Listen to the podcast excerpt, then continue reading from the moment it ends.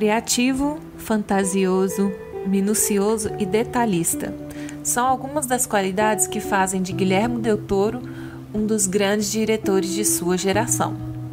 Nascido em 9 de outubro de 1964, Del Toro desenvolveu interesse por cinema ainda bem jovem.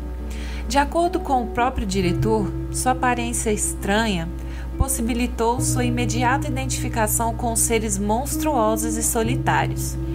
A fim de fugir de uma realidade que lhe oprimia, tornou-se um leitor compulsivo e desenvolveu seu impressionante talento para desenhar universos fantásticos. As ilustrações criadas por ele demonstram sua fértil imaginação com um traço marcante que Del Toro compartilha com os personagens de seus filmes. Seus desenhos são registrados em cadernos de anotações que, de acordo com ele, consistem em uma ferramenta útil dentro do seu processo criativo. Em 1986, aos 21 anos, Del Toro foi produtor executivo de seu primeiro filme, Dona Erlinda e seu filho mas seu primeiro longa-metragem foi Cronos, de 1993, filme que ganhou nove prêmios no México e se tornou um sucesso no Festival de Cannes. Em Cronos, podemos encontrar vários elementos que compõem a obra cinematográfica de Del Toro: as engrenagens expostas, os objetos autômatos que ganham vida, o choque entre o mundo infantil e o adulto, o medo que as crianças sentem do abandono e da solidão e os seres monstruosos que despertam a compaixão e a simpatia do espectador. Seguindo o sucesso de Cronos, Del Toro dirigiu Mutação de 1997, em sua primeira incursão em Hollywood. Decepcionado com o insatisfatório resultado do filme, retornou ao México, onde formou a produtora The Tequila Gang e conquistou a crítica com o filme de horror atmosférico A Espinha do Diabo de 2001 uma história de fantasma situada na época da Guerra Civil Espanhola, lhe rendendo o prestígio que detém até hoje. Del Toro ambienta o filme durante uma época mundial conhecida por seus horrores, tais como execuções a sangue frio e as torturas em prisões de pessoas contrárias ao regime ditatorial de Francisco Franco. No pátio do orfanato destaca-se uma enorme bomba atômica que paira como uma constante ameaça, representando o horror que circunda a história. Visualmente, o filme encanta com efeitos impactantes que não perdem valor com o tempo. O fantasma de A Espinha do Diabo, ao invés de ser translúcido como a maioria dos filmes retrataria, tem aparência humana, com a pele quebradiça e cinzenta, olhos brilhantes e escuros, e em sua testa aparece algo semelhante a um vapor vermelho, representando a forma violenta como for assassinado. Assim, pela forma peculiar como é mostrada, sua imagem consiste em uma manifestação da beleza horrível presente no filme. Com absoluto sucesso de A Espinha do Diabo, Del Toro recebeu o convite para dirigir o filme da franquia Blade em 2002. Apesar da baixa recepção por parte do público e da crítica, o diretor se manteve no mainstream hollywoodiano com Hellboy de 2004, filme baseado nas elogiadas HQs escritas por Mike Mignola. Hellboy conta a história de um demônio resgatado dos nazistas que cresce para se tornar um defensor contra as forças da escuridão. Em Hellboy, Del Toro começa a trabalhar naquilo que fará um diretor único, a criação de um universo fantástico.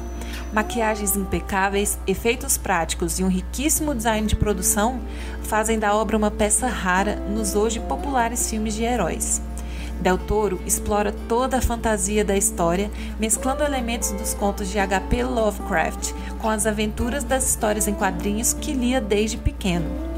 Mesmo não tendo uma arrecadação estrondosa como os recentes filmes do gênero, Hellboy conquistou uma gama de fãs e ganhou uma continuação em 2008, com uma história ainda mais rica em elementos e uma direção mais segura de Del Toro, com excelentes cenas de ação e um apuro visual de impecável esmero. Entre o lançamento de Hellboy 1 e sua continuação direta, O Exército Dourado, Guilherme Del Toro lança sua mais aclamada obra até então, O Labirinto do Fauno, de 2006. O filme alterna entre a realidade e a fantasia, de modo a provocar uma constante hesitação no espectador. É uma obra de metáforas entre horrores da guerra e as repugnâncias humanas que ameaçam a inocência das crianças, representadas na figura de Ofélia. O Labirinto do Fauno brinca ainda com a beleza do horror com cenas memoráveis que assustam e encantam ao mesmo tempo. Um conto de fadas sombrio e encantador que reforça a fantasia como uma fuga da realidade opressora na qual vivemos. Depois dessa sequência de filmes lançados em um curto período de tempo, Del Toro se dedica a outros projetos como produtor. São eles: Beautiful, de 2010, Kung Fu Panda 2 e O Gato de Botas, de 2011, e A Origem dos Guardiões e O Hobbit, de 2012. Em 2013, ele volta à direção com Círculo de Fogo, em homenagem aos tokusatsu japoneses, famosos pelas lutas entre robôs e monstros gigantes.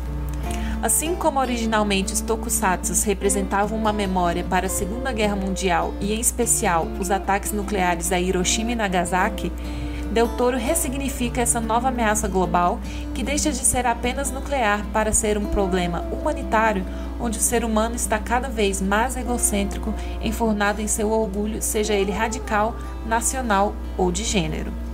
O diretor cria uma unidade multirracial e multicultural para combater os monstros que vêm de baixo, ou seja, nossos monstros internos que refletem o que somos. Círculo de Fogo, além de tecnicamente brilhante, é tematicamente relevante e profundo. Dois anos depois, Del Toro cria uma obra que convencionou se chamar de romance gótico. Estamos falando de A Colina Escarlate, de 2015.